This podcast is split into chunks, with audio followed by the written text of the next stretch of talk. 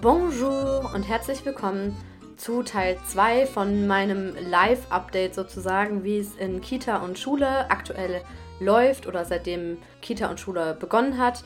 In der letzten Folge habt ihr ja gehört, wie es bei unserem Koala-Baby Laila, wie der Kita-Start dort war und wie die Eingewöhnung lief. Und ich habe dann auch nochmal, als ich die Folge aufgenommen habe, mit der Erzieherin, mit der Hauptbezugserzieherin darüber gesprochen, was sie denn meint, wie lange hat es laut ihr gedauert, bis denn die Laila so richtig eingewöhnt war. Und dann meinte sie so, ja, so zwei Wochen. Dann meinte ich so, ja, ich glaube, ich habe drei Wochen in der Folge gesagt, aber ich zähle die eine Woche, wo ich mit dabei war, auch noch mit dazu, also die Familiarisation. Und ich hatte ja schon in der letzten Folge so ein bisschen schnell resümiert, bei Laila läuft's gut, bei Emily eher weniger. Ist natürlich auch nicht ja, kann man, muss man noch mal ein bisschen besser differenzieren. Das mache ich jetzt in dieser Folge.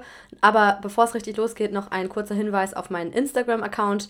Bei Instagram heiße ich feli-in-paris. Ihr könnt mir über Instagram schreiben oder aber auch gerne per Mail und zwar an die Mailadresse ulala.podcast.gmail.com. Und ihr könnt mir auch gerne einen virtuellen Kaffee spenden unter Buy Me a Coffee äh, ulala. Ihr findet dann auch nochmal den Link in der Folgenbeschreibung oder auch bei Instagram in der Bio. Und worüber ich mich aber noch mehr freue, ist eine Weiterempfehlung oder eine Bewertung wenn ihr dem Podcast fünf Sterne gebt, zum Beispiel, wenn ihr bei Spotify hört oder die Folge euren Freunden, Familie oder sonst wem weiterleitet, der an Frankreich interessiert ist, vielleicht auch Kinder hat oder an dem Thema Schule, École maternelle interessiert ist, jetzt speziell bei dieser Folge. Darüber freue ich mich immer sehr. Ja, los geht's. Mich hat eine Nachricht bei Instagram erreicht und zwar war da die Frage, hat sich deine Meinung in Bezug aufs französische Schulsystem geändert und wenn ja, inwiefern? Und ich war so, pff, meiner, mein erster Gedanke war, möchte ich jetzt überhaupt schon eine Podcast-Folge aufnehmen, weil jetzt sind irgendwie zwei Monate um und es hat sich gefühlt, es hat sich auch nicht nichts verändert, aber also es ist irgendwie gefühlt noch viel mehr dazugekommen. Zu meinen Bedenken, die ich ohnehin schon hatte, sind eigentlich noch mehr Sachen dazugekommen, um es mal negativ äh, auszudrücken oder ja, mit meinem pessimistischen Blickwinkel, den ich doch sehr oft habe in Bezug auf die öffentliche Schule und dann muss ich mich wieder selber so am Riemen reißen und sagen, okay, das sind alles meine Themen irgendwie und meine meine Herangehensweise, weil ich eben weiß, dass es in Deutschland schon viel bedürfnisorientierter vonstatten geht und man da viel mehr auf die Kinder eingeht und man da die Kinder nicht krank in, in die Einrichtungen bringt und man, ach ja, ich weiß auch nicht, also irgendwie so, so ganz viele grundsätzliche Sachen und wo ich mir so denke, das hat aber erstmal alles eigentlich nichts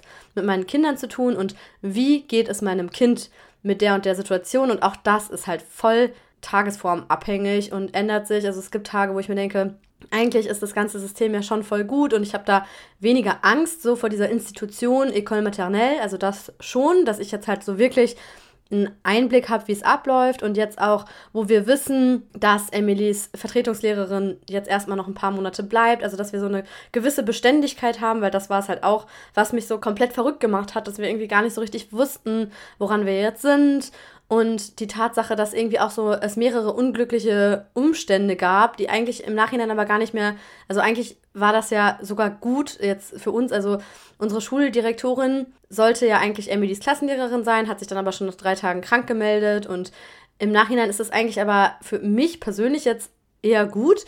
Und was auch ein Vorteil ist, dadurch, dass Emily eigentlich bei der Schuldirektorin also in der Klasse von der Schuldirektorin sein sollte, ist, dass sie dadurch irgendwie den schönsten Klassenraum bekommen hat mit dem meisten Platz. Und es gibt schon so ein paar Sachen, die ich mittlerweile nicht mehr ganz so gefängnismäßig sehe, sozusagen. Sie muss in diese Einrichtung und es ist alles ganz furchtbar. Also es ist schon so, dass ich manche Sachen gar nicht so schlecht finde. Es ist halt schon ähnlich auch vieles wie in einem deutschen Kindergarten, auch wenn es strenger ist, finde ich. Aber es gibt schon sehr viele Sachen, die ich vorher irgendwie noch nicht so richtig bedacht habe, die jetzt noch dazukommen, wo ich mir so dachte, geht's noch? Und wo ich ständig eigentlich genervt bin und mich frage, wenn wir die Kohle hätten, würde ich das Kind sofort auf die Montessori-Schule schicken. Ist ja auch immer noch so ein Dauerstreitpunkt mit meinem Mann, weil meine Familie angeboten hat, uns finanziell zu unterstützen. Er zu stolz ist, um diese finanzielle Hilfe anzunehmen. Ich eigentlich auch irgendwie es selber auch übertrieben finde, auch wenn ich mit anderen Leuten rede, die ihre Kinder auf der Schule haben oder hatten. Also zum Beispiel hatte ich ja jetzt ähm, ein Interview geführt in Bezug auf Homeschooling und die Freundin von mir, die das eben macht, also die ihre Kinder zu Hause unterrichtet, hatte aber ihre fünfjährige Tochter zuvor zweieinhalb Jahre auf der Montessori-Schule, also auf, in einer anderen Stadt als in die Stadt, wo ich Emily gerne anmelden würde. Aber auf jeden Fall hat sie die dann auch abgemeldet, unter anderem auch eben wegen dem Preis, also 600 Euro im Monat, also 590, plus dann noch eine einmalige Anmeldegebühr von 450 Euro, ist halt einfach ein Haufen Geld. Das ist einfach super viel und es gibt auch Sachen, die mich jetzt auch schon an der Montessori-Schule stören und dann irgendwie Geld zu bezahlen für Sachen, wo man weiß, okay, da und da, ist, also das ist äh, auch nicht alles so super dort. Also schon viel besser in Bezug auf einige Punkte, wo man dann eben nicht so den Kindern mit so einer Härte begegnet, wie es eben auch häufig in der Ecole Maternelle ist. Aber ja, also erstmal der Reihenfolge nach. Ich möchte auch noch anfangs betonen, dass ich finde, dass unsere Schule besonders streng und protokollarisch ist. Also wenn ich jetzt auch so mitbekomme in manchen anderen Schulen in Herblay oder mich mit Freunden unterhalte und sage, boah, das und das geht gar nicht und das ist so blöd und ach, da irgendwie drei Stunden liegen bleiben müssen und schlafen müssen und dieser Schlafzwang, ich finde es zum Kotzen. Also da, da, das wirklich, das sind so Sachen, wo ich selber so stark an meine Grenzen komme, weil ich mir denke, ich tue das meinem Kind an, obwohl ich das für mich selber überhaupt nicht vertreten kann und es auch überhaupt nicht gut finde, das zu unterstützen. Und wenn ich dann diese Missstände anspreche, merke ich, dass es in anderen Schulen manchmal auch einfach so ein bisschen ähm, plus souple gehandhabt wird, dass die da so ein bisschen ja, mehr auch einfach auf die Bedürfnisse der Kinder eingehen und sich dann denken, wenn da irgendwie, keine Ahnung, drei oder vier Kinder systematisch nicht mehr Mittagsschlaf machen, wie es halt in dem Alter manchmal ist, weil irgendwann hört der Mittagsschlaf halt auf. Und das ist bei manchen Kindern mit drei der Fall, so wie es jetzt bei meiner Tochter der Fall ist, wo die eigentlich nicht mehr Mittagsschlaf macht. Oder bei anderen vielleicht erst mit fünf Jahren. Aber dann eben zu gucken, okay, da sind, sagen wir mal, drei oder vier Kinder, die gar keinen Mittagsschlaf mehr machen, dann setze ich mich doch mit denen in eine Ecke und lese mit denen ein Buch oder mache irgendeine ruhige Aktivität. Ach, ich, ihr merkt schon jetzt an meiner Stimme, ich rede mich hier sofort in Rage, weil ich es einfach nicht nachvollziehen kann, wie man aufgrund von scheinheiligen Argumenten, wie zum Beispiel Personalmangel, ja, wir können das Kind da nicht alleine, wir müssen da im Schlafraum bleiben, wir können das nicht betreuen, wir haben Personalmangel, bliblablub, ja, dann sorgt dafür, dass das Kind im Schlafraum ein Buch bekommt. Warum ist das so? Meine, äh, meine Tochter hat mich gefragt, Mama, warum können wir, de, warum kann ich kein Buch aus dem Klassenraum mit in den Schlafraum nehmen? Das ist die Regel da. Ach, ich weiß nicht, das ist so. Und dann wieder diese komischen Argumente, ja, dann, wenn das ein Kind macht oder zwei Kinder machen, dann ziehen alle anderen nach, dann schlafen die nicht mehr, bla bla bla. Immer diese blöden Scheißargumente, die überhaupt gar keine richtigen Argumente sind. Und oh, das ist, regt mich einfach auf, weil man da von so unterschiedlichen Standpunkten auf verschiedene Dinge blickt, dass es da, ah, ich weiß auch nicht, da kommt man irgendwie nicht so auf einen Nenner, weil man, weiß ich nicht, das ist so, wie bei diesem Buch mit, mit Rechten reden. Wie willst du mit jemandem, wenn du, wenn du politisch links bist und dich mit einem Nazi auseinandersetzt, dann ist es ja klar, dass das aufeinander knallt. Und dieses Gefühl habe ich tagtäglich mit dieser Schule, wo ich da mir irgendwie denke, also zum Beispiel unser, unser Nachbarskind. Unser Nachbarskind, eins von unseren Nachbarskindern, ist vier Jahre alt. Rosi heißt die. Und Rosi hat auch schon mit drei eigentlich keinen Mittagsschlaf mehr gemacht, wurde aber wie alle Kinder dazu gezwungen nach dem Mittagessen. Dann, es gibt auch übrigens zwei Service, also zwei Runden quasi und Emily gehört zum ersten Service, also um 11.30 Uhr geht die in die Kantine. Das heißt, ich gehe mal davon aus, zwischen Kantine und Mittagsschlaf passiert nichts mehr. Das ist nicht so, dass sie noch irgendeine andere ruhige Aktivität machen oder irgendwas, um zu verdauen oder dass sie runterkommen oder irgendwas in so eine Art Einschlafritual oder so da reinzukommen sozusagen. Also die gehen halt direkt dann von der Kantine, glaube ich, in den Dortoir, in den Schlafraum, wenn ich das richtig verstanden habe. Auf jeden Fall ist es dann eben so, dass es muss dann ja so 12, 12.15 Uhr sein. Also sagen wir mal, bis er ausgezogen ist und in ihrem Bettchen liegt, ist es vielleicht maximal 12.30 Uhr und um 15 Uhr werden die Kinder geweckt. Die Kinder, die eben schlafen. Aber Emily schläft nicht, also es war eben das letzte Mal so. Und ich glaube, das hat irgendwie jetzt auch so eine Art Schulangst ausgelöst, weil sie dann halt echt bis 15 Uhr wach lag. Und dann, als ich sie abgeholt habe und die Lehrerin dann meinte, ja, sie hat gar nicht geschlafen, meinte ich so, boah, das ist aber ganz schön lange. Da musste sie zweieinhalb oder drei Stunden liegen bleiben, ohne zu schlafen. Und dann meinte sie so, ja, aber manchmal schläft sie ja ein, selbst wenn es nur eine Viertelstunde ist oder eine halbe Stunde. Und ich habe dann auch Emily gefragt, schläfst du denn manchmal? Und dann meinte sie so, ich warte, ich warte, ich schlafe. Also ich glaube, sie wartet halt manchmal so lange, dass sie dann doch irgendwann einschläft. Aber ich glaube, sie liegt halt echt richtig, richtig lange wach. Und das ist einfach so ein scheiß Gefühl. Und ich dachte mir dann halt, also um zurück auf meine Nachbarin zu sprechen zu kommen. Bei ihr war es eben auch letztes Jahr so, also die ist jetzt in der Moyen-Sektion, also in der mittleren Klasse sozusagen in der Vorschule. Und es war aber eben schon in der Petit-Sektion, also letztes Jahr, der Fall, dass sie keinen Mittagsschlaf mehr gemacht hat. Und die Eltern wurden dreimal, glaube ich, zwei oder dreimal einberufen, also damit die über das Fehlverhalten der Tochter sprechen kann, äh, können, gemeinsam mit den Lehrern, weil eben die Rosi dann nach dem Mittagsschlaf, nachdem sie dann komplett frustriert war und drei Stunden lang rumliegen musste, was ja auch wir als Erwachsene nicht wollen. Wenn wir nicht, wenn wir nicht müde genug sind, dann stehen wir halt wieder auf. Oder wenn uns zu viel durch den Kopf geht, dann bleiben wir ja nicht drei Stunden blöd äh, rumliegen. Also das, ich weiß nicht, irgendwie habe ich damit echt ein, ein riesen, riesen Problem. Auf jeden Fall war es eben bei Rosi so, dass sie halt dann in der Pause nach dem Mittagsschlaf, also dann haben die nochmal eine halbe Stunde, wo die draußen dann auf dem Hof rumrennen, da war die halt so aggressiv, weil sie halt einfach so frustriert war, dass sie einfach nur noch alle anderen Kinder geschlagen hat oder auf die losgegangen ist. Und deswegen wurde sie dann halt, also wurden die Eltern quasi einberufen und ich hatte halt letztes Jahr, bevor ich ein Schulkind hatte, habe ich das nur so, so am Rande mitbekommen, wie es halt so ist, irgendwie so Nachbarschaftsklatsch und Tratsch, irgendwie ja, das Nachbarskind verhält sich schlecht und schlägt andere Kinder und so. Und jetzt denke ich mir so, wo ich mein eigenes Kind genau in der gleichen Situation ist und wo man auch überhaupt nicht aus seinen Fehlern lernt, ne? wo man jetzt, man hätte ja auch schon im Vorfeld sagen können, mein Kind schläft nicht mehr, kannst dann nicht in der Zeit irgendwas anderes machen oder so.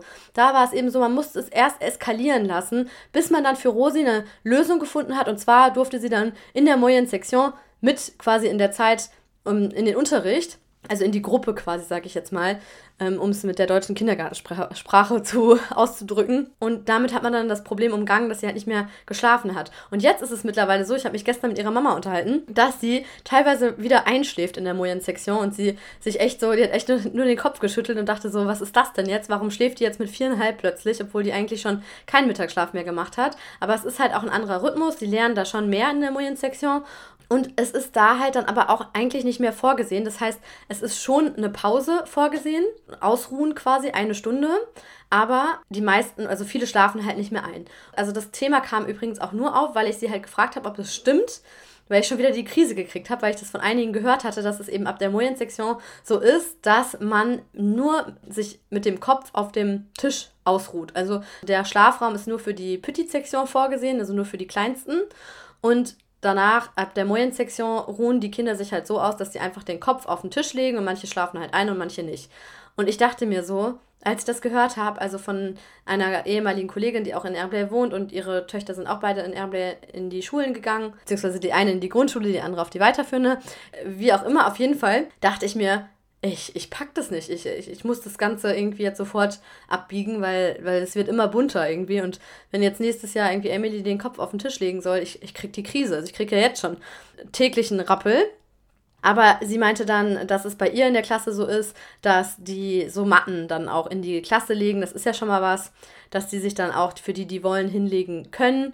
Und das ja, hat mich dann wieder so ein bisschen beruhigt, weil das ist ja immer so das eine, ne? so, so ist es und so sieht das Protokoll das vor und so wird es dann in unserer Schule aktuell gemacht. Weil es war nämlich auch so zum Beispiel vor zwei Jahren, hatten die auch noch die Möglichkeit, irgendwie die Kinder in so einen Nebenraum zu schicken. Da war irgendwie so ein Poulailler, also so ein Hühnerstall oder sowas. Und die Kinder, die keine Sieste gemacht haben, keinen Mittagsschlaf gemacht haben, durften sich dann in der Zeit irgendwie in diesem Raum aufhalten. Und das gibt es halt jetzt nicht mehr. Ich glaube, weil irgendwie dieser Raum gebraucht wird oder wie auch immer. Also immer je nach den Umständen und je nach Zeitraum sozusagen muss man auch immer so gucken, was ist jetzt eigentlich gerade Sache in der Schule.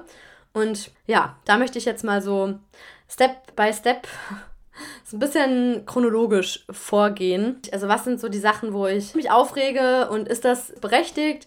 Was ist die Begründung dafür? Weil bei manchen Sachen ist das halt auch aus meiner Sicht erstmal völlig unverständlich. So, warum zur Hölle dürfen die Kinder nichts vormittags essen? Das ist so, weiß ich nicht, irgendwie sind sich gefühlt in Deutschland zumindest alle Ernährungsberater einig, dass das der kindlichen Entwicklung gut tut oder dass es gesund ist fürs Kind, wenn es irgendwie zwischen 9 und 10 nochmal eine Banane isst oder irgendeinen kleinen Snack zu sich nimmt. Also es muss ja nicht unbedingt was ein, ein Keks sein oder irgendein, irgendwas Ungesundes, sondern es geht um eine Banane und ich habe halt nicht verstanden, warum das verboten sein soll, dass man einem Kind eine Frucht mitgibt. Weil bei Emily ist es halt so, auch immer noch leider, auch nach zwei Monaten Schule jetzt, dass sie vor der Schule nichts isst. Ich glaube, weil sie halt einfach total aufgeregt ist oder ich weiß nicht warum. Auf jeden Fall ist sie halt so aufgeregt, dass sie nichts essen kann. Und dann gibt es halt einfach nichts mehr bis zum Mittagessen, weil man nichts mitnehmen darf. Warum ist das so?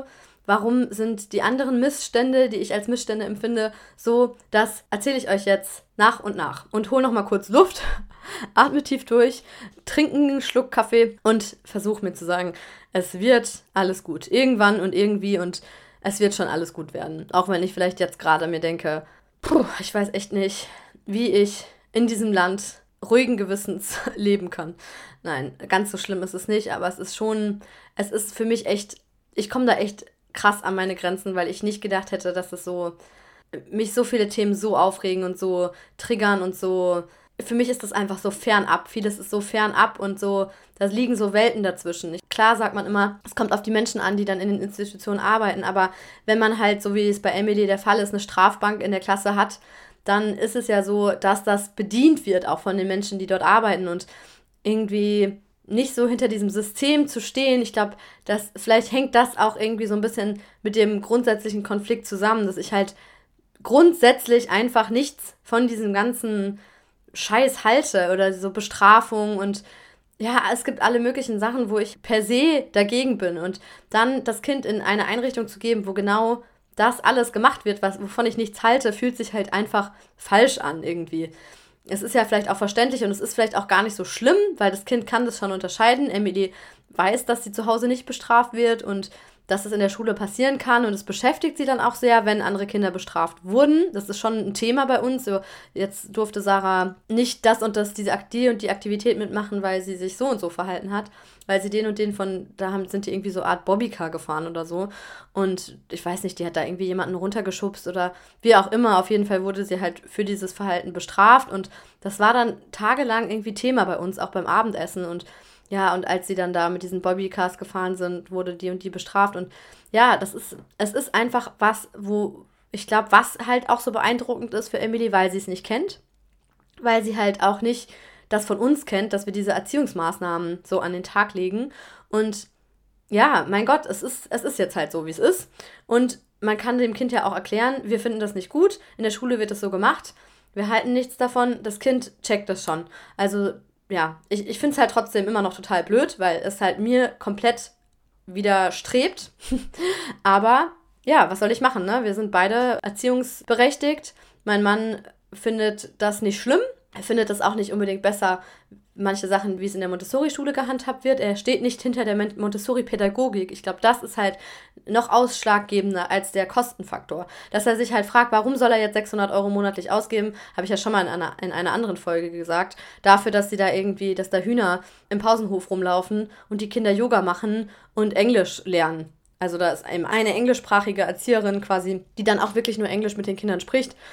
Ja, also ich hole, wie gesagt, tief Luft und dann geht's los mit dem ersten Punkt, den ich gerade schon angeschnitten habe, und zwar das Thema Snacks am Morgen. Also, das Thema Enca heißt das auf Französisch, habe ich jetzt gelernt. Also E-N-C-A-S geschrieben. Also quasi das, was man so, das heißt eigentlich Snack, dass man was zwischendurch eben isst.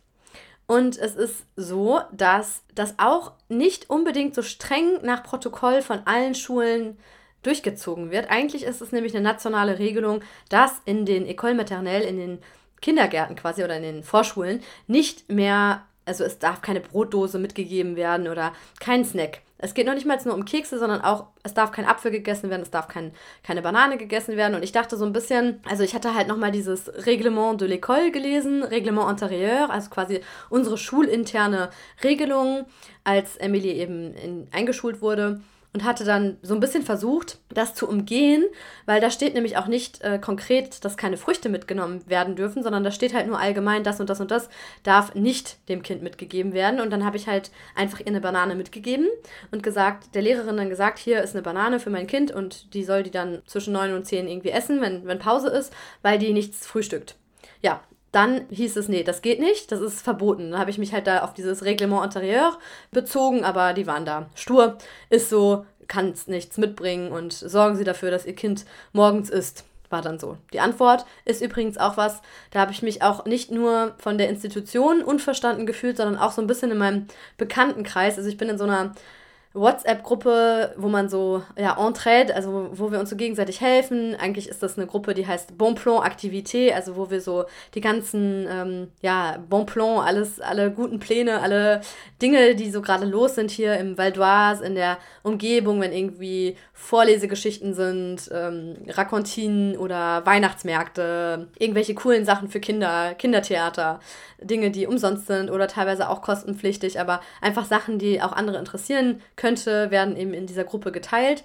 Und da habe ich dann aber eben reingeschrieben, so was soll der Scheiß, äh, ich kann meinem Kind nichts zu essen mitnehmen, geben, äh, finde ich total blöd. Und dann kam halt auch so ein bisschen, also von einigen so zurück, ja, warum, ja, dann sorg halt dafür. Also es ist genauso wie mit dem Kind ins, äh, ins Bett bringen. Da bist du halt als Erziehungsbeauftragte quasi dafür verantwortlich, dass dein Kind isst. Und kannst du nicht irgendwie versuchen, dem Kind auf dem Weg zur Schule was mit zum Essen zu geben und so. Und ich dachte mir so, das alles habe ich ja schon versucht. Es ist ja nicht so, als würde ich sie nur am Tisch essen lassen, sondern es war mir egal. Hauptsache, sie kriegt irgendetwas in den Magen. Also wir sind morgens am Anfang, in den ersten Schultagen, sind wir zur Bäckerei gegangen und ich habe sie Macarons, ich habe ihr Macarons gekauft für 1,90 Euro das Stück, damit sie einfach irgendetwas isst. Und sie hat dann manchmal auch einen halben Macaron oder so runtergekriegt. Aber das war's. Also sie hat halt nichts gegessen. Das ist einfach, ja, Sucre rapid, schneller Zucker. Es war mir halt einfach alles recht, ne? Hauptsache irgendwas. Sie wollte dann manchmal einen Schluck Apfelsaft. Eigentlich verdünne ich den immer. Ich versuche ihr eigentlich jetzt nicht so Apfelsaft pur zu geben. Aber da war es mir auch egal. Hauptsache sie trinkt irgendwas, weil sie halt einfach nichts zu sich genommen hat. Und ja, ich war dann so ein bisschen nicht enttäuscht, aber ich war so perplex, weil das war was, womit ich halt gar nicht gerechnet habe, dass es jetzt noch so ein Problem irgendwie dazukommt, dass ich jetzt noch nicht mal meinem Kind mehr irgendwie Essen mitgeben darf vormittags und dass sie dann irgendwie richtig Hunger haben muss, also dass man das irgendwie so drauf ankommen lässt, dass es halt Hunger hat, das Kind und viele Kinder essen ja auch nicht wirklich was in der Kantine, essen dann vielleicht nur ein Stück Brot oder so. Das ist bei ganz vielen Kindern so, das hat mir auch nochmal meine Ärztin gesagt, aber das ist halt so.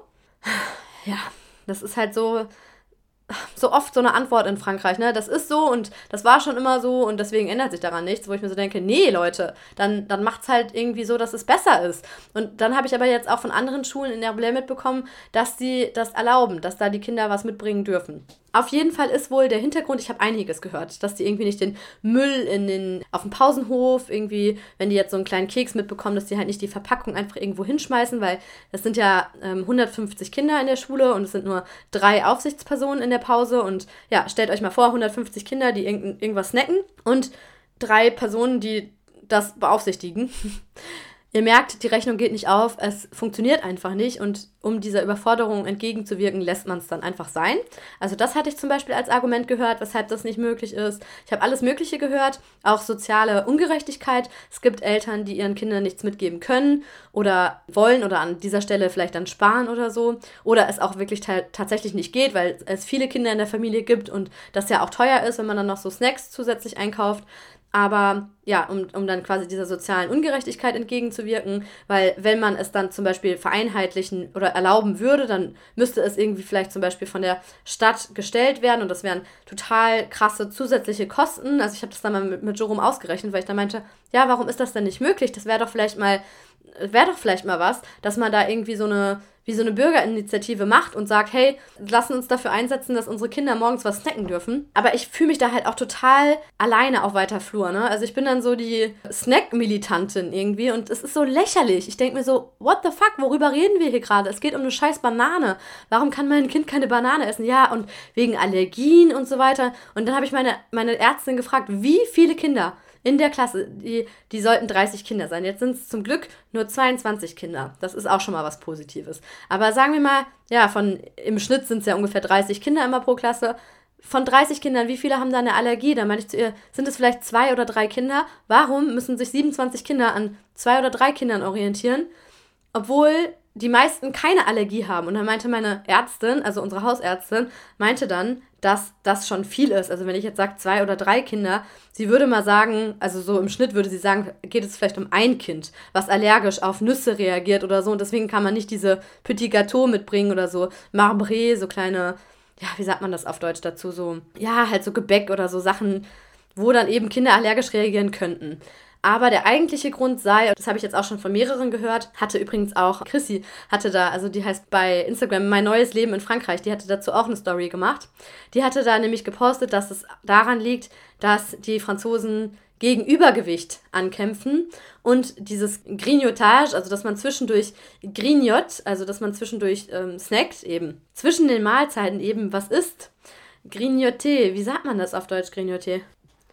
Die Übersetzung ist naschen. Also, dass man zwischendurch was nascht, das soll halt nicht so sein. Das ist ja schlecht und bla bla bla bla bla bla bla. Ja, und das ist wohl der Hauptgrund. Wie streng das dann umgesetzt wird, kommt auf die Schule an und unsere Schule nimmt es halt beim Wort. Wie bei ganz vielen anderen Sachen auch. Und ich habe da auch schon so gehört, dass das auch so an der Schuldirektion einfach liegt und unsere Schuldirektorin hat auch einfach einen schlechten Ruf.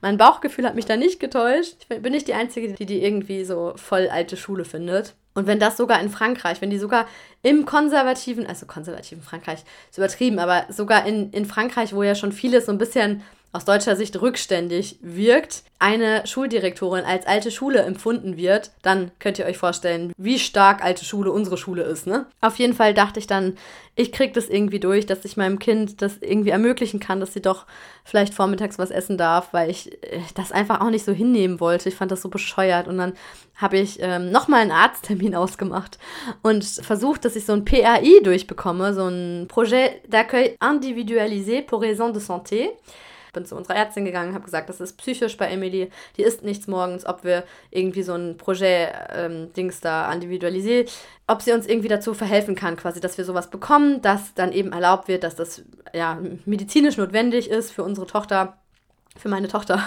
unsere Tochter, also für Emily, dass sie eben eine Banane essen darf, zum Beispiel zwischen 9 und 10.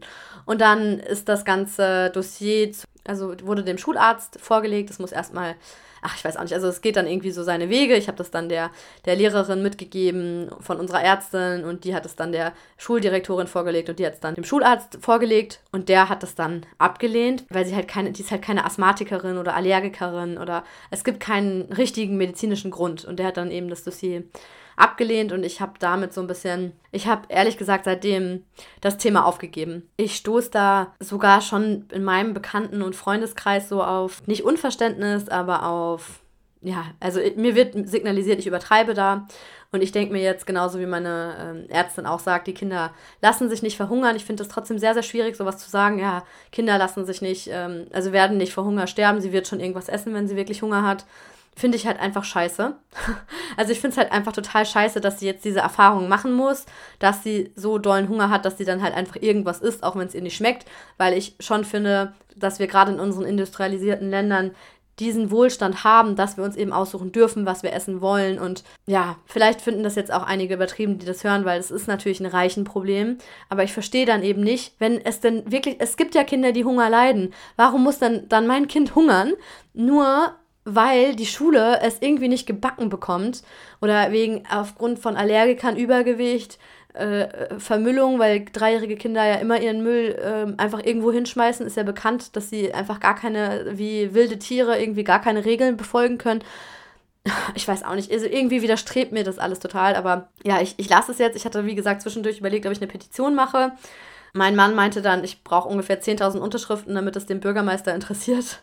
Ich hatte echt kurz drüber nachgedacht, hatte auch ausgerechnet, wie teuer das für die Stadt wäre, wenn man jetzt davon ausgeht, dass ein Apfel 30 Cent kostet. Du musst ja dann für alle irgendwie Äpfel zur Verfügung stellen und das sind dann so und so viel Euro pro Jahr, pro Schule und so weiter. Ist ein zusätzliches Budget von, ich glaube, das waren, ich weiß nicht, mehrere tausend Euro auf jeden Fall für die Stadt pro Jahr. Gleichzeitig äh, bin ich ja, also habe ich mich dann schon relativ schnell auch ähm, bei den Elternvertretern quasi gemeldet und eine Bekannte von mir, die auch Elternvertreterin ist, also auch Repräsentant Parent d'élève nennt sich das, also äh, Eltern, die sich eben engagieren für, für die Belange der Kinder in der Schule. Das ist bei uns eben eine gemeinsame Liste von äh, Grundschule und also von äh, Kindergarten, also École maternelle von Vorschule und Grundschule. Auf jeden Fall meinte die dann gleich zu mir, ja, wenn du dich jetzt nur engagieren willst, um irgendwie durchzuboxen, dass die Kinder morgens ein Encart bekommen, dann lass es gleich sein, wo ich mir auch dachte, okay, alles klar, irgendwie bin ich mit ganz vielen einfach nicht auf einer Wellenlänge. Aber das ist ja nicht der einzige Grund, weshalb ich mich dafür den, bei den Elternvertretern angemeldet habe, wobei ich auch da bezweifle, dass ich da groß irgendwie was ändern kann. Also als ich die das erste Mal kennengelernt habe, die Elternvertreter, dachte ich mir schon gleich, boah, weiß ich nicht, da war, also ich meine, man muss auch so ein bisschen aufpassen, weil manche sind irgendwie seit zehn Jahren dabei, sind voll engagiert und dann kommt man da selber als Neuer an und ähm, ja, ich habe mich da erstmal so ein bisschen zurückgehalten und mir erstmal angeschaut, was sind das so für Leute. Als wir die Wahlzettel eingetütet haben, bin ich da mit Laila im Gepäck hin und habe da eben dann ähm, ja an diese Wahlzettel eingetütet und dabei ist man natürlich so ein bisschen ins Gespräch gekommen, auch mit anderen Eltern und die eine meinte eben, dass ihr Kind, ich glaube, das war ist jetzt sieben oder so und die meinte, also hat dann sich eben ja darüber beschwert, wie schlimm das ist, so diese Wackelzahnpubertät und alles ganz schwierig gerade und kann ja noch froh sein, dass mein Kind erst drei ist und es wird alles immer noch schlimmer. So Dinge, die man als Mutter eigentlich nie hören will gerne, dass man jetzt eigentlich, also dass es eigentlich alles immer nur noch viel schrecklicher wird. Und auf jeden Fall meinte sie dann, dass es eben auch in der Petite Section de Maternelle, also in der ersten Vorschulklasse, so wie für meine Tochter schwierig war, sich so mit den ganzen Regeln ähm, abzufinden und so und dass es ihr aber dann gut getan hat, weil sie dann gleich mal quasi ganz streng drangenommen wurde und auch bestraft wurde und das hätte ihre Tochter wieder so ein bisschen eingenordet. Und ich dachte mir so, okay, alles klar. So mit, mit dieser Art Menschen bin ich jetzt hier in den Elternvertretern. Also das ist so, ja, weiß ich nicht, wie weit man da kommt, ne? Also wie man so grundsätzliche, an grundsätzlichen Missständen, an, an grundsätzlichen Schrauben drehen kann, wenn das halt alles als total normal und sogar auch als erstrebenswert irgendwie empfunden wird. Also lasse ich es jetzt einfach. Also da habe ich echt resigniert, was das Thema angeht. Vielleicht auch irgendwie traurig so ein bisschen, weil umso länger man so in diesem französischen System ist, finde ich, desto mehr findet man sich auch damit ab. Aber was soll ich jetzt da ich fühle mich da irgendwie gerade auch so wie, wie eine Ameise, die versucht, den Mount Everest zu erklimmen. Nächstes Thema: Autonomie. Es wird von den Kindern in der Vorschule erwartet, dass sie selber auf Erzieher oder auf die Lehrer zugehen und sagen, wenn, wenn ihnen irgendwas nicht passt, wenn ihnen, keine Ahnung, wenn sie, wenn jetzt im Herbst, Winter, wenn, ihnen zu kalt ist und sie keine Mütze aufhaben, dann sollen sie halt selber zum Lehrer hingehen und sagen, hey Lehrer, Mätresse oder Maître, wo ist meine Mütze? Ich brauche eine Mütze. Weil manche Kinder irgendwie das halt noch nicht selber dann aus ihrem Rucksack rausnehmen und dann vielleicht Hilfe brauchen. Aber es wird halt erwartet, dass die Initiative von den Kindern kommt. Und wenn ein Kind auf, im Pausenhof keine Mütze auf hat, dann es muss sich selber quasi darum kümmern. Und wenn es das nicht tut und dann äh, krank wird, weil es keine Mütze auf hatte, dann ist es selber daran schuld, in Anführungsstrichen. Und das ist was, puh, ja, damit habe ich auch nicht gerechnet, dass das wirklich so erwartet wird. Ähm, jetzt habe ich gerade über das Thema Kälte gesprochen, aber als die Schule angefangen hat, war es ja nochmal mega, mega heiß. Da hat das irgendwie plötzlich ich glaube 35 Grad oder so Anfang September. Und ich weiß noch, am allerersten Schultag, also der 4. September war, glaube ich, der erste Schultag. Meine Tochter ist einen Tag später eingeschult worden. Also es war dann so, so gestaffelt, damit die nicht alle gleichzeitig in die Schule kommen. War sie erst dienstags dran. Dann am, am Montag hatte ich dann eben schon so einige erste Rückmeldungen bekommen von anderen Kindern, die auch in die Schule gehen. Und da ist eben auch die eine, also Bekannte, von, von der ich gerade schon mal kurz erzählt habe, die auch bei den Elternvertretern ist. Und die ist dann so ein bisschen früher zur Schule gekommen, also ich glaube um 16 Uhr oder so. Eigentlich sollte, also muss man ja das Kind um 16.25 Uhr, zwischen 16.25 Uhr und 16.30 Uhr abholen. da gehen, da geht dann das Gitter auf, also das Tor auf. Da kann man das Kind abholen, aber die ist halt schon mal ein bisschen früher hingegangen, um mal so zu gucken, wie es ist und hat dann so ein bisschen durch die, auf den Pausenhof gelugt. Gelugt? Ach, mir fehlen die Worte. Hat halt so ein bisschen versucht rauszufinden, was, was geht da ab im, im Pausenhof. Und hat dann gesehen, dass ihre Tochter kein ähm, Chapeau auf hat, keinen Sonnenhut oder sowas. Und hat sich dann total aufgeregt, weil es halt wirklich richtig heiß war. Also es hatte halt echt 35 Grad oder so und die Sonne war doch noch ganz schön heftig. Und dann haben die ihr halt genau das gesagt, dass sie halt danach fragen muss, wenn sie keine, keinen Hut, äh, Sonnenhut auf hat. Aber es gibt ja auch Kinder in dem Alter, die noch gar nicht richtig reden können. Also Emily hat, als sie in die Schule kam, eigentlich noch gar nicht Französisch gesprochen. Die hat eigentlich nur Deutsch gesprochen. Also sie hat alles verstanden auf Französisch, aber sie hat halt selber noch nichts auf Französisch gesagt. Das ist übrigens auch was, was sich zum Positiven sozusagen geändert hat oder was ja durch die Schule hervorgerufen so total stark die Sprache gefördert wurde also die französische Sprache und natürlich auch durch die ganzen Inhalte. Ne? Also die singen ja ganz viele Lieder auf Französisch, machen ganz viele Cantinen, also so Reime und was weiß ich. Also das ganze Schulprogramm ist ja auf Französisch, das ganze, der ganze Lehrplan sozusagen. Es ist ja alles auf Französisch natürlich in Frankreich. Und deswegen, ähm, ja, was wollte ich jetzt sagen? Also, ja, Schulhof, Autonomie, das ist halt was, da wird eben erwartet, dass das Kind die Initiative zeigt und so selbstständig ist, dass es eben selber auch für seine Bedürfnisse so einsteht. Und das, daran wird auch gearbeitet im ersten Jahr. Also das ist jetzt gerade auch so ein Thema in der Petite Section, dass die Kinder eben selbstständig sich die Schuhe anziehen, ausziehen, Jacke anziehen, ähm, ausziehen und so weiter. Und das war auch was, ja, wo, wo mich wieder die Realität eingeholt hat, weil ich da ja, versucht habe, wirklich positiv dran zu gehen, so an die ganze Einschulung. Und der erste Tag war ja auch wirklich gut. Ich habe ja eine Podcast-Folge darüber gemacht, der erste Schultag. Das war die Folge 45, Rentrée scolaire, der erste Schultag. Und wir hatten unsere Tochter ja auch wirklich gut vorbereitet. Ich hatte, ich wollte das eigentlich noch in der, in der Folge 45 erzählen, wie wir genau unsere Tochter vorbereitet haben. Ich glaube, ich komme auch in dieser Folge nicht dazu, weil das ist ganz schön viel. Also ich hatte mir wirklich viele Gedanken gemacht. Wir hatten ja sogar auch noch eine Einschulungsfeier gemacht.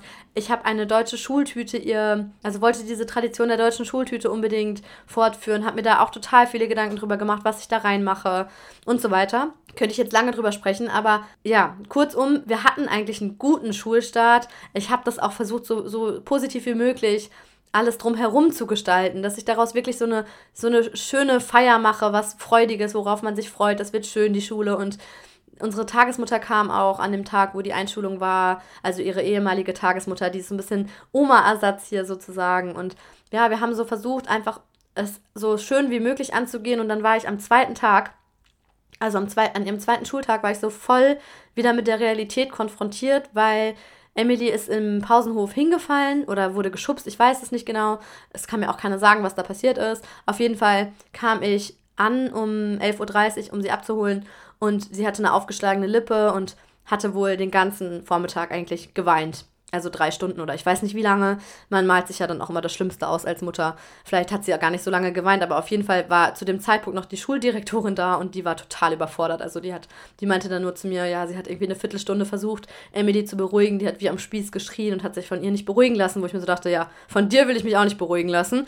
Auf jeden Fall dachte ich mir halt auch so, es ist ja klar. Ich habe ihr dann auch gesagt, Elle vous connaît pas. Sie kennt sie ja nicht. Sie hat diese Frau das erste Mal zwei Tage vorher gesehen und man erwartet irgendwie von den Kindern, dass sie sofort ohne Eingewöhnung sich von wildfremden Menschen irgendwie beruhigen lassen. Und also das Komische war auch, also bei uns ist es so, wir haben immer donnerstags eine andere Lehrerin als in der restlichen Woche, weil eigentlich ja die Schuldirektorin quasi die Klassenlehrerin sein sollte und dadurch, dass sie ja auch noch ihren administrativen Tätigkeiten nachgeht, war es quasi von vornherein so vorgesehen, dass am Donnerstag eine andere Lehrerin da ist. Das heißt, an dem Tag, an dem zweiten Tag, wo ich dann ähm, eben Emily so weinend vorgefunden habe, war eine andere Lehrerin da. Das heißt, es war der zweite Schultag und die zweite Lehrerin, die sie gesehen hat. Also Dienstag fing die Schule an, Mittwochs ist ja immer schulfrei in Frankreich. Donnerstag war dann eben der zweite Tag, die zweite Lehrerin. Und die Lehrerin meinte dann so, ich habe Emily angeguckt und habe halt direkt gesehen, dass die Lippe aufgeschlagen ist und meinte so, oh mein Gott, was ist passiert? Und die so, wieso, was ist passiert? Guckt meine Tochter an und sagt so, ah, ja, stimmt, sie hat was an der Lippe. Keine Ahnung, was da passiert ist. Und ich war so, wie, sie wissen nicht, was passiert ist. Passt denn da keiner auf? Und dann meinte sie halt, ja, die sind drei Personen auf dem Pausenhof, aber da sieht man halt nicht immer, was passiert. Ja, ich weiß es ja schon, wie es mit zwei Kindern ist. Selbst da weiß man nicht immer, was passiert. Aber drei Aufsichtspersonen für 150 Kinder, ich dachte, ich drehe durch, ich kann sie da keinen weiteren Tag hinschicken. Ich habe selber den ganzen Nachmittag geheult, mit meinem Vater telefoniert, gesagt, ich, ich weiß es nicht, ich, alles super schwierig irgendwie. Und als ich dann am nächsten Tag nochmal mit der Schuldirektorin drüber gesprochen habe, meinte sie, dass es eben nicht so ist, dass das niemand mitbekommen hat. Die zweite Lehrerin hat es halt tatsächlich nicht mitbekommen, aber sie war sogar in der Infirmerie, also in der, ähm, im Krankenzimmer, ähm, hat aber elle refusé de la glace, also sie wollte kein nichts Kaltes drauf machen, wo ich mir dachte, ja, ganz meine Tochter, das wundert mich nicht, auch zu Hause kannst du nichts kühlen, also die hasst das, so irgendwas da drauf zu machen, um, um was zu kühlen. Und auf jeden Fall wird halt erwartet, also wenn, wenn sich ein Kind wehtut zum Beispiel oder so, wird erwartet, dass das selber zur Mätresse geht und dann sagt, hallo, ich habe mir wehgetan. Und das ist sowas, finde ich total schwierig halt mit drei, das von den Kindern zu erwarten, aber das, ja, hat sie jetzt, glaube ich, am zweiten Tag dann gelernt, dass sie, wenn sie ein Problem hat oder wenn sie will, dass was gekühlt wird, ihre, ihre Wunde gekühlt wird, dass sie dann selber auf die Lehrer zugeht ja, und ich dachte mir halt auch so, ja, jetzt komm wieder runter. Das passiert ja überall. Das kann ja auch im deutschen Kindergarten passieren, dass ein Kind hinfällt und so. Jetzt übertreibt man nicht und jetzt warte mal den dritten Tag ab. Und ja, dann habe ich mich wieder so ein bisschen, ein bisschen eingekriegt. Auch wenn es Sachen gibt, wie zum Beispiel mit diesem Schlafzwang, wo ich zwischendurch dachte, nee, stopp, da haue ich jetzt selber die Bremse rein. Ich arbeite aktuell nicht. Das heißt, ich kann sie um 11.30 Uhr abholen. Ich habe dann selber, hatte ich so Schuldgefühle, dass ich sie überhaupt schon so oft bis 16.30 Uhr dagelassen habe, was aber auch ganz oft von ihr auskam. Also es war sogar ganz oft so, also bei uns ist es immer so, wir müssen immer bis Mittwochs das Kind für die Kantine für die folgende Woche angemeldet haben. Also immer bis zur Mitte der Woche muss man dann halt quasi schon die ganze nächste Woche geplant haben, weil die ja auch das Essen bestellen müssen und so weiter. Ist äh, klar. Aber ich habe halt voll oft das spontan entschieden mit Emily gemeinsam. Also sie wollte unbedingt in die Kantine gehen und dann habe ich dann voll oft den Aufpreis gezahlt. Also man kann auch das Kind spontan da lassen, man zahlt dann halt einfach 30 Prozent mehr. Und es war wirklich oft so, dass ich das nicht über ihren Kopf hinweg entschieden habe. Und wir haben es halt einfach probiert und ich habe jetzt nochmal nachgeschaut. Also sie war seit Schulbeginn 14 Mal in der Kantine, 15 Mal jetzt. Und 12 Mal davon liefen wirklich richtig schlecht. Also schlecht heißt, sie hat, glaube ich, weiß ich nicht, ob sie überhaupt geschlafen hat, aber auf jeden Fall hat sie nach der Schule nur geweint, teilweise drei Stunden lang, bis sie dann um 19.30 Uhr ohne Abendessen eingeschlafen ist. Und es war einfach nur noch Geschrei und Geweine und ich konnte es mir nicht erklären, was los war. Sie hat es auch nicht verbalisieren können. Ich meine, sie ist drei, ne? Manchmal ist es so, wenn ich sage, hey, was war denn los, dann antwortet sie Kakapups. Das ist so die meistgenannte Antwort. Vor allem, wenn ich schwierige Themen anspreche, dann sagt sie eigentlich immer Kakapups. Ja, das ist halt so, ja, diskutieren mit einer Dreijährigen, ne? Ich habe halt kein jugendliches Kind vor mir oder so, wo man das jetzt wirklich so besprechen kann, was eigentlich Sache ist. Auf jeden Fall war, glaube ich, der Auslöser eben an dem einen Donnerstag im November, dass sie ja einfach gar nicht geschlafen hat und dann nicht mehr in die Schule gehen wollte. Also an dem Freitag war es dann so, an dem Freitag drauf, hat sie sich dann selber zum Kotzen gebracht. Also sie hat einfach so lange geweint und geschrien, bis sie sich übergeben musste davon, weil sie sich so, so aufgeregt hat einfach. Und mein Mann war halt auch so, ja, es ist jetzt 8.25 Uhr, wir müssen jetzt los, sonst ist das, geht das Schultor zu. Es ist ja jetzt bei uns auch viel strenger geworden durch den Plan Vigie Pirat. Komme ich gleich nochmal ganz kurz drauf zu sprechen, aber auf jeden Fall war es halt eigentlich allerhöchste Zeit, um jetzt loszugehen, damit wir überhaupt noch in die Schule reinkommen. Und das war dann so ein unglaublicher Druck da. Meine Tochter hat sich an meinem Mann festgekrallt, sein Armband ist zerrissen. Es war alles höchst dramatisch und ich dachte mir, stopp, nein, sie geht nicht in die Schule, lass sie einfach da. Hab mich dann auch noch mit meinem Mann gestritten, weil er sie halt gezwungen hätte. Er hätte sie einfach, die wollte auch ihre Jacke nicht anziehen. Es war alles nein, nein, nein.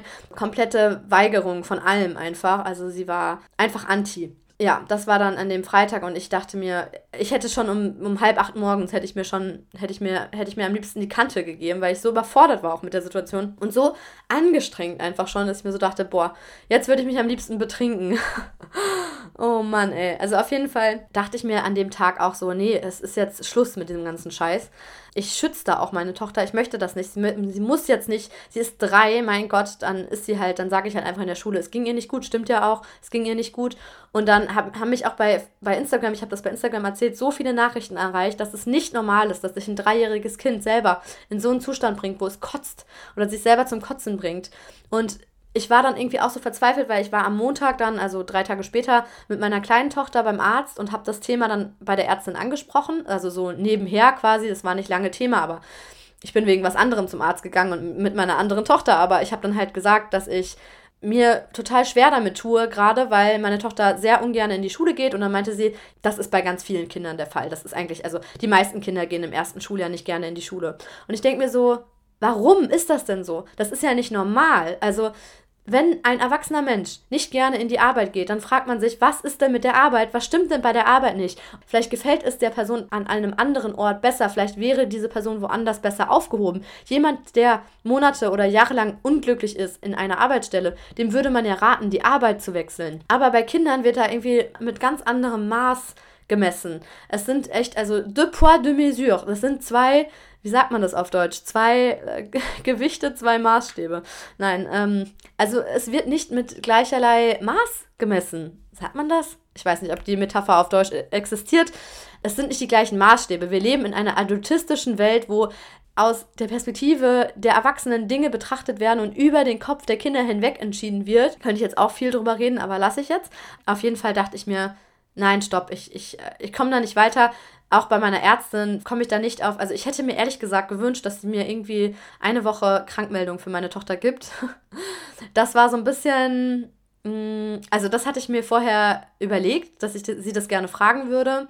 Und sie, ich kam gar nicht dazu, das zu fragen, weil äh, sie halt direkt so gesagt hat, ja, ähm, äh, il faut pas céder, also man darf nicht klein beigeben und das ist das Alter, wo die Kinder einem auf der Nase herumtanzen und, äh, und so weiter. Ich meine, es kann ja auch sein, dass da eine, ein Stück Wahrheit dran ist, dass sie jetzt einfach gerade in der Phase ist, wo sie keinen Bock hat. Ne? Das passiert ja auch, auch bei einem Job, der einem gefällt, hat man vielleicht manchmal keine Lust hinzugehen. Und ich glaube aber, dass man als Eltern, also ich glaube, ich könnte als Elternteil besser damit umgehen, mit so einem, mit so einem gewissen Widerstand, der vielleicht auch natürlich ist beim Kind, wenn ich halt dahinter stehen würde. Wenn ich weiß, dass der Ort, wo ich sie hinbringe, dass der safe ist sozusagen. Aber da habe ich halt nicht das Gefühl und das ist dann für mich auch so doppelt und dreifach schlimm. Also es ging mir wirklich richtig schlecht, als es meiner Tochter dabei, also es, so, sowieso geht es einem als Eltern ja schlecht, wenn es dem Kind schlecht geht. Aber es ging mir halt noch viel schlechter damit, weil ich ihr nicht sagen konnte, hey, es ist aber gar kein Problem, dann liegst du da halt drei Stunden rum, ist doch nicht schlimm. Weil es ist schlimm und es ist scheiße und es ist unnötig und es ist hausgemachter Stress und es ist weiß ich nicht. Also ich dachte mir dann so, nee, ich setze sie dem Ganzen nicht mehr aus. Sie möchte, glaube ich, auch wirklich oft da bleiben, weil eben alle anderen da bleiben. Es wird noch ein anderes Kind abgeholt um 11.30 Uhr und alle anderen können, können das halt nicht, sind einfach nicht in dieser, also haben halt, sind halt nicht wie ich arbeitslos. Und ich habe jetzt halt gerade dieses Privileg sozusagen. Erstmal fand ich das unfair meiner kleinen Tochter gegenüber, die den ganzen Tag in der Kita sein muss. Aber man kann ja auch sagen, okay, meine, meine große Tochter war, seitdem sie ein halbes Jahr alt war, bei der Tagesmutter und jetzt habe ich die Zeit mit ihr und sie braucht es ja auch gerade und Wieso nicht? Also ich versuche sie jetzt so viel wie möglich einfach um 11.30 Uhr abzuholen. Manchmal lässt es sich nicht vermeiden. Zum Beispiel freitags gebe ich Nachhilfe.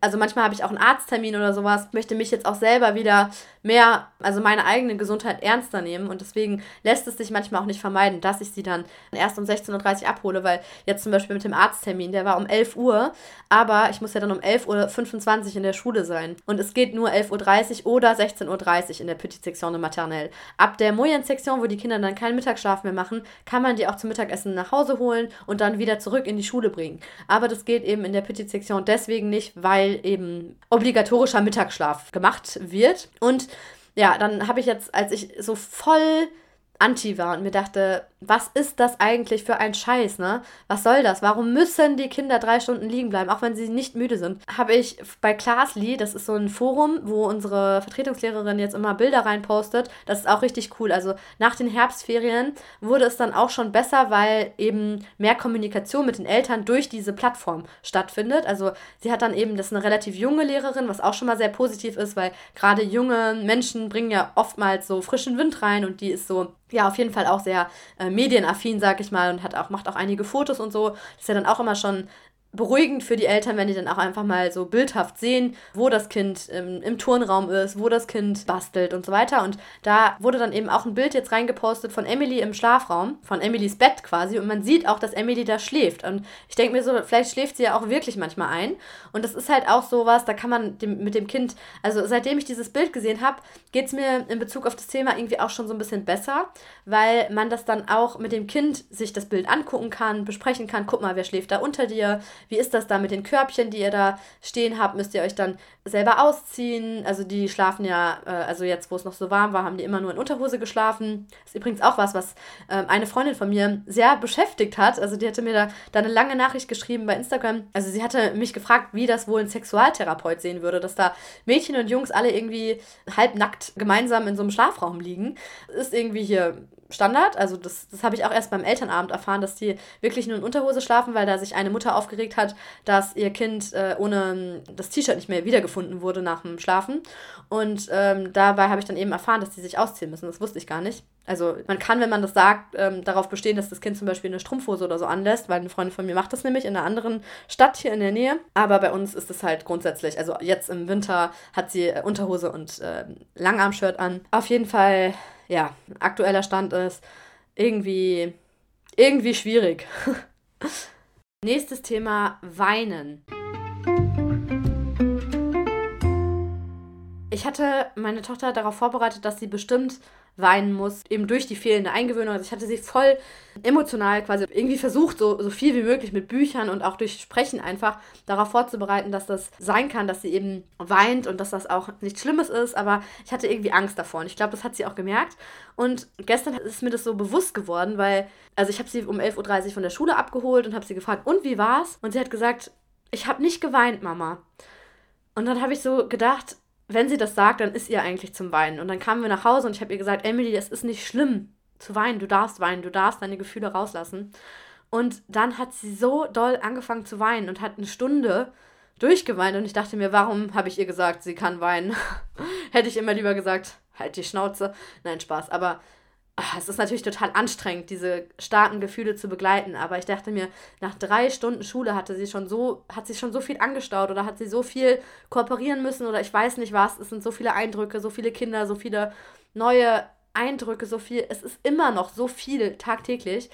Das ist, ist ihr eigentlich zu viel. Und ich bereue so ein bisschen, dass ich ihr diesen Floh ins Ohr gesetzt habe oder dass ich irgendwie so dieses Bild vermittelt habe, dass es schlecht ist zu weinen sozusagen. Und ich war auch habe ich ja auch in der Podcast-Folge, glaube ich, gesagt, ähm, am ersten Schultag, überrascht, dass sie eben gar nicht geweint hat. Und ich habe ja dann geweint und bin rausgegangen weint. Aber sie war auch so stolz darauf, dass sie eben nicht, weil ich auch gesagt habe, so ja, das ist normal und ganz viele Kinder weinen und so. Und dann hat sie gesagt, ich weine aber nicht. Und war so, hat sich das auch wirklich so in den Kopf gesetzt und es war dann auch wirklich so.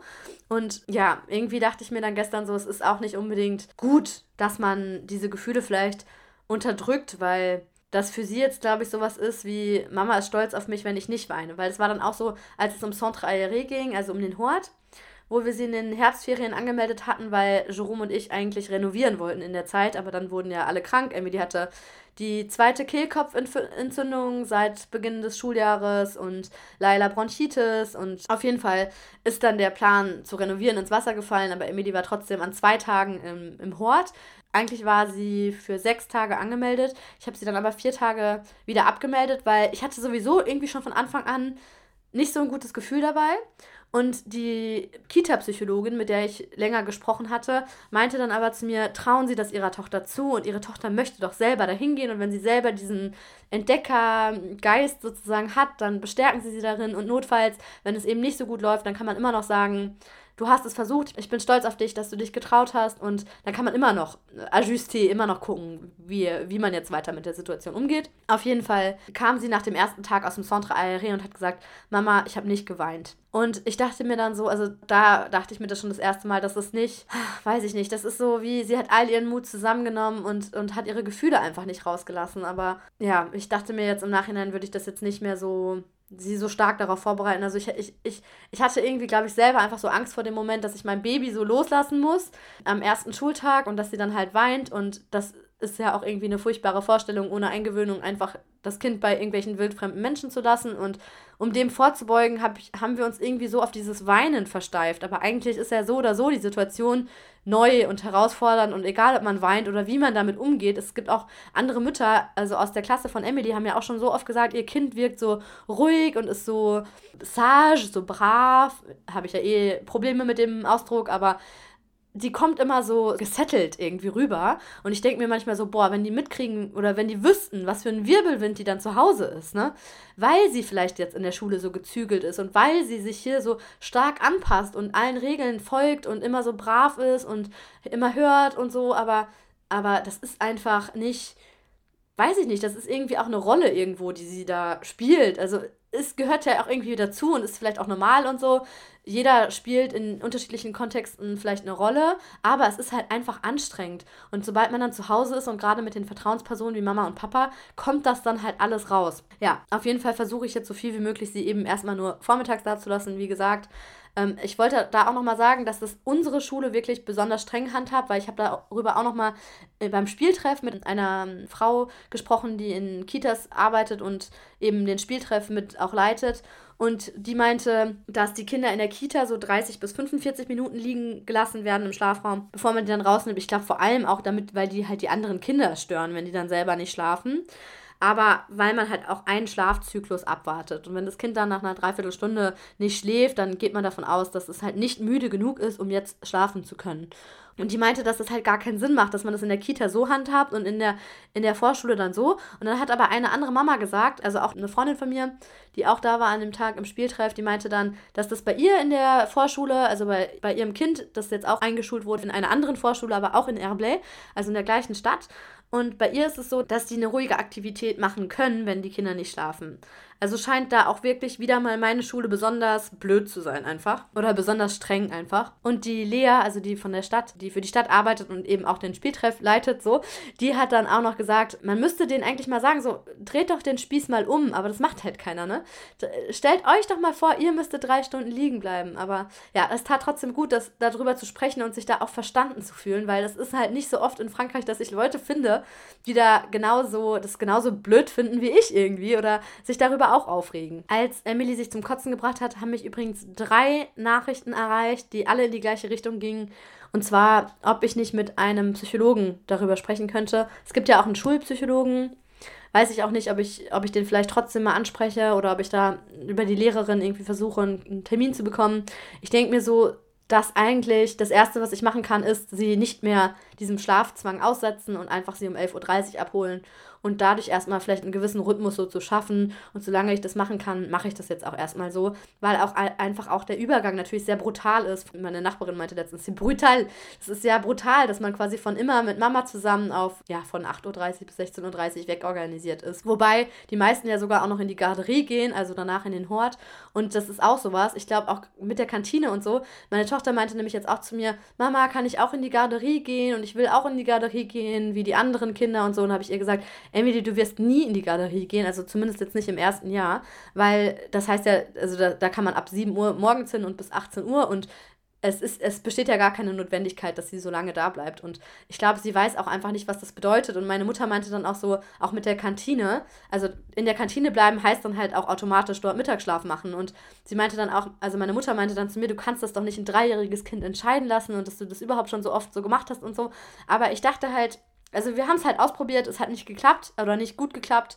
Es ist, sie, sie möchte das unbedingt manchmal, aber sie schafft es dann einfach nicht. Also es ist einfach zu viel, es ist zu anstrengend und sie möchte da vielleicht auch mithalten und es so machen wie alle anderen Kinder auch und genauso das gleiche jetzt mit der Garderie. Aber ihr ist nicht bewusst, was das halt bedeutet de facto und das sind halt einfach super lange Tage. Ne? Also die anderen haben ja wirklich keine Wahl. 16.30 Uhr ist so das Minimum und ab nächstem Jahr ist ja auch Schulpflicht bis 16.30 Uhr. Ab der Moyen-Sektion gibt es ja nicht mehr diese Möglichkeit, dass man das Kind nur bis 11.30 Uhr da lässt. Da ist ja Ganztagsschulpflicht dann ab 4. Um nochmal ganz kurz auf das Thema Angst einzugehen oder diese Angst, die da offensichtlich ja mitschwingt. Meine Tochter hat eine Zeit lang anfangs äh, gesagt, dass sie Angst hat, in die Schule zu gehen, weil sie Angst hat, krank zu werden. Und ich glaube, wenn man das ernst nimmt, dann hat sie vielleicht einfach wirklich Angst davor, weil sie halt auch oft schon krank wurde jetzt. Und ja, ist halt so die Frage, wie ernst nimmt man das, was das Kind einem sagt? Ne? In Frankreich ist ja immer so der Tenor, ja, glaubt nicht alles, was euer Kleinkind euch sagt. Und ich nehme das halt ernst. Wenn sie kotzt, weil sie Angst hat, in die Schule zu gehen, sie sagt mir, sie hat Angst, dann frage ich, wovor hast du Angst? Und sie sagt halt Kakapups. Ich weiß es einfach nicht. Ich weiß nicht, was genau der Auslöser, ich glaube, dass halt wirklich der Auslöser war, so dieses lange liegen bleiben müssen.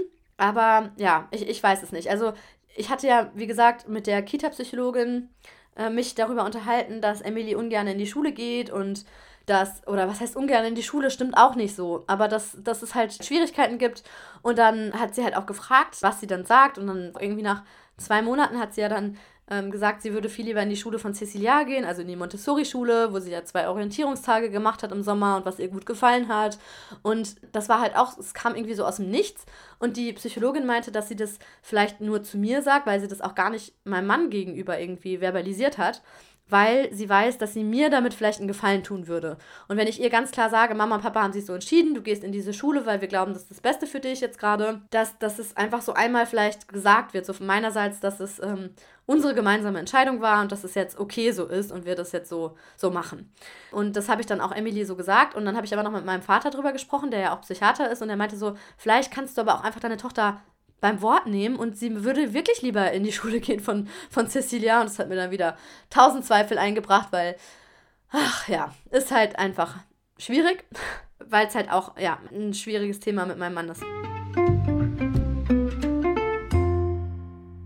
Ja, wie kann ich jetzt positive Abschlussworte finden? Es ist schwierig. Ich hatte ja schon in meiner Kritik am französischen Schulsystem Folge, welche Folge war das? Folge 43, da hatte ich ja auch schon einige Punkte angesprochen, sauber werden und so weiter. Sachen, die mich stören, dass das hier so gepusht wird. Das sind jetzt so Sachen, die mich akut, also die mich jetzt nicht so beschäftigen, weil es eben bei meiner Tochter geklappt hat. Aber sobald ich dann bei anderen Kindern merke, also zum Beispiel gibt es ein Kind in der Klasse von Emily, was immer noch nicht sauber ist und es wurde ja schon bei der bei der Veranstaltung, bei der ersten Infoveranstaltung im Juni, wurde uns gesagt, macht euch keine Sorgen, wenn euer Kind noch nicht sauber ist, dann spätestens nach zwei Monaten ist es dann sauber. Aber ich frage mich halt, ich hatte dazu auch ähm, beim Der Deine Mutter Podcast neulich, hatte die Lulu, die ja Psychologin ist, auch was gesagt, wo ich mir dachte, ja, das, das stimmt schon. Da hatte sie eben über äh, Frankreich gesprochen, weil wir ja auch diese gemeinsame Folge gemacht haben. Schule ab drei heißt die Folge. Und da meinte sie, ja, ähm, ist das vielleicht so, also äh, die Podcast-Folge von der Deine Mutter Podcast Podcast, in der, in der Lulu und Leo über das Thema Sauberwerden gesprochen haben, äh, da ging es um Vergleiche. Das war die Folge 96. Hilfe, mein Kind kann noch nicht so viel wie die anderen. Und da ging es dann eben drum, ja, ist es dann so, dass man vielleicht das Kind schon so ein bisschen in die Richtung lenken kann, dass es eben sauber wird.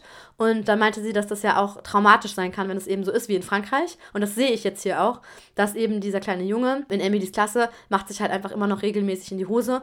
Und Kinder äh, müssen ja eigentlich zwar, also müssen nicht sauber sein, weil es ist ja Schulpflicht ab drei und ganz viele sind halt mit drei noch nicht sauber. Das heißt, du kannst ein Kind, was noch nicht, ähm, was, was nicht, was noch in die Hose macht, kannst du nicht zurück weisen, weil Schulpflicht ist. Aber du darfst dem Kind halt keine, also kommt auf die Schule an. Es gibt manche Schulen, die da so eine gewisse Toleranz ähm, haben sozusagen und noch das Kind in Couche Culotte annehmen, also in so einer, ja, so einer Windel, die, die man so runterzieht wie eben eine Unterhose, aber die wird halt nicht gewechselt. Und im Zweifel, also das war halt meine große Angst vorher, dass das Kind dann halt im Zweifel in seinem Pipi oder Kaka sogar bleiben muss. Wobei Kaka, also die Kinder reißen sich, also die, die, die warten dann ab, bis sie zu Hause sind. Meistens, also das habe ich jetzt schon bei einigen erlebt oder mitbekommen oder auch erzählt bekommen.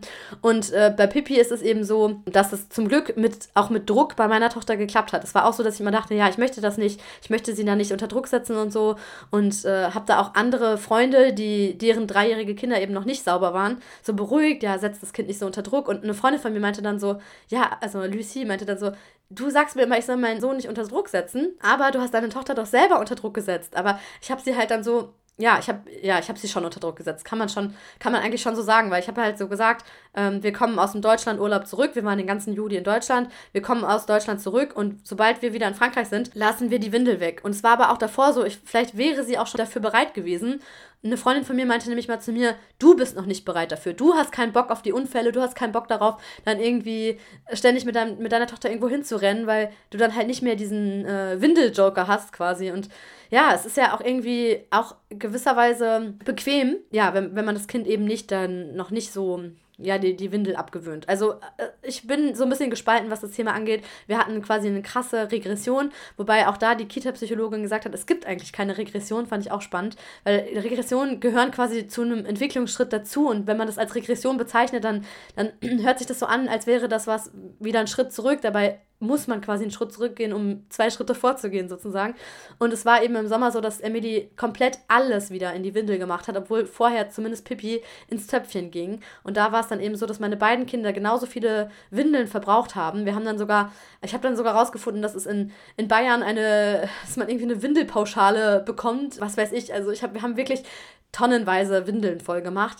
Und wenn, wenn wir jetzt in Bayern wohnen würden, hätte ich, glaube ich, sogar eine Windelpauschale anmelden können, weil wir dadurch so viel mehr Müll verbrauchen. Aber egal, das nur so am Rande. Auf jeden Fall waren das halt vorher so meine Bedenken mit dem, mit dem Sauberwerden. Und es ist auch was, wenn ich das jetzt bei anderen mitbekomme, dass die halt immer noch nicht sauber sind, denke ich mir so, boah, es ist so irgendwie schon schlimm für die, dass die so seit zwei Monaten sich ständig vor den anderen in die Hose machen und dann irgendwie sechs Wechselkleidungen dabei haben. Die werden dann schon umgezogen, aber es ist irgendwie trotzdem einfach blöd. Weil ich habe dann auch zu der einen Mutter gesagt, also von dem Jungen, wo der eben sich immer noch in die Hose macht. Ja, warum, warum ziehen sie denn nicht einfach eine Windel an? Die dürfen den nicht zurückweisen und so. Da meinte sie, dass so, wenn er halt auf den Boden pinkelt, quasi durch seine Hose durch, dass sie den dann wenigstens umziehen. Dass sie dann sozusagen die Lehrer dazu zwingen, ihn umzuziehen. Aber ja, ist trotzdem halt nicht so schön. Es ist einfach scheiße fürs Kind. Und während wir darüber gesprochen haben, hat der Kleine dann wieder auf den Boden gepinkelt. Und dann dachte ich mir, hatte ich selber ein schlechtes Gewissen, dass wir jetzt darüber gesprochen haben und so lange uns verquatscht haben, weil die Mutter meinte, eigentlich muss ich sofort nach Hause, damit mein Kind aufs Klo gehen kann. Ja, ist alles einfach nicht so schön. Fehlende Pädagogik im Erzieherstudium, das ist auch sowas, was mich komplett stört. Ich will jetzt nicht wieder alles aufzählen. Ich habe ja schon über einiges gesprochen, fehlende Eingewöhnung und so weiter was äh, Missstände sind einfach aus meiner Sicht oder wo man einfach so viel sich abgucken könnte von anderen Ländern oder einfach so, weiß ich nicht. Ich denke mir so, das ist doch nicht schwer, dass man das zumindest irgendwie zu, zu offen lässt. Also, dass man zum Beispiel sagt, ähm, manche Eltern wollen das ja auch gar nicht. Die wollen direkt einfach ihr Kind da absetzen, arbeiten gehen und gut ist. Und viele Kinder kommen vielleicht auch durch die Kita damit klar, die sind es gewohnt, in der Gruppe zu sein und so weiter. Ähm, kann ich mir schon vorstellen, aber manche Eltern wollen vielleicht das Kind die erste Woche lang mit begleiten. Und warum kann man das dann nicht? Es geht ja da um eine Woche. Also eine Woche kann man sich ja vielleicht morgens mal zehn Minuten Zeit nehmen, um das Kind ja, zu begleiten. Was natürlich jetzt auch nicht mehr gilt, genau, das wollte ich auch noch kurz ansprechen, wegen dem Plan Vigie Pirat.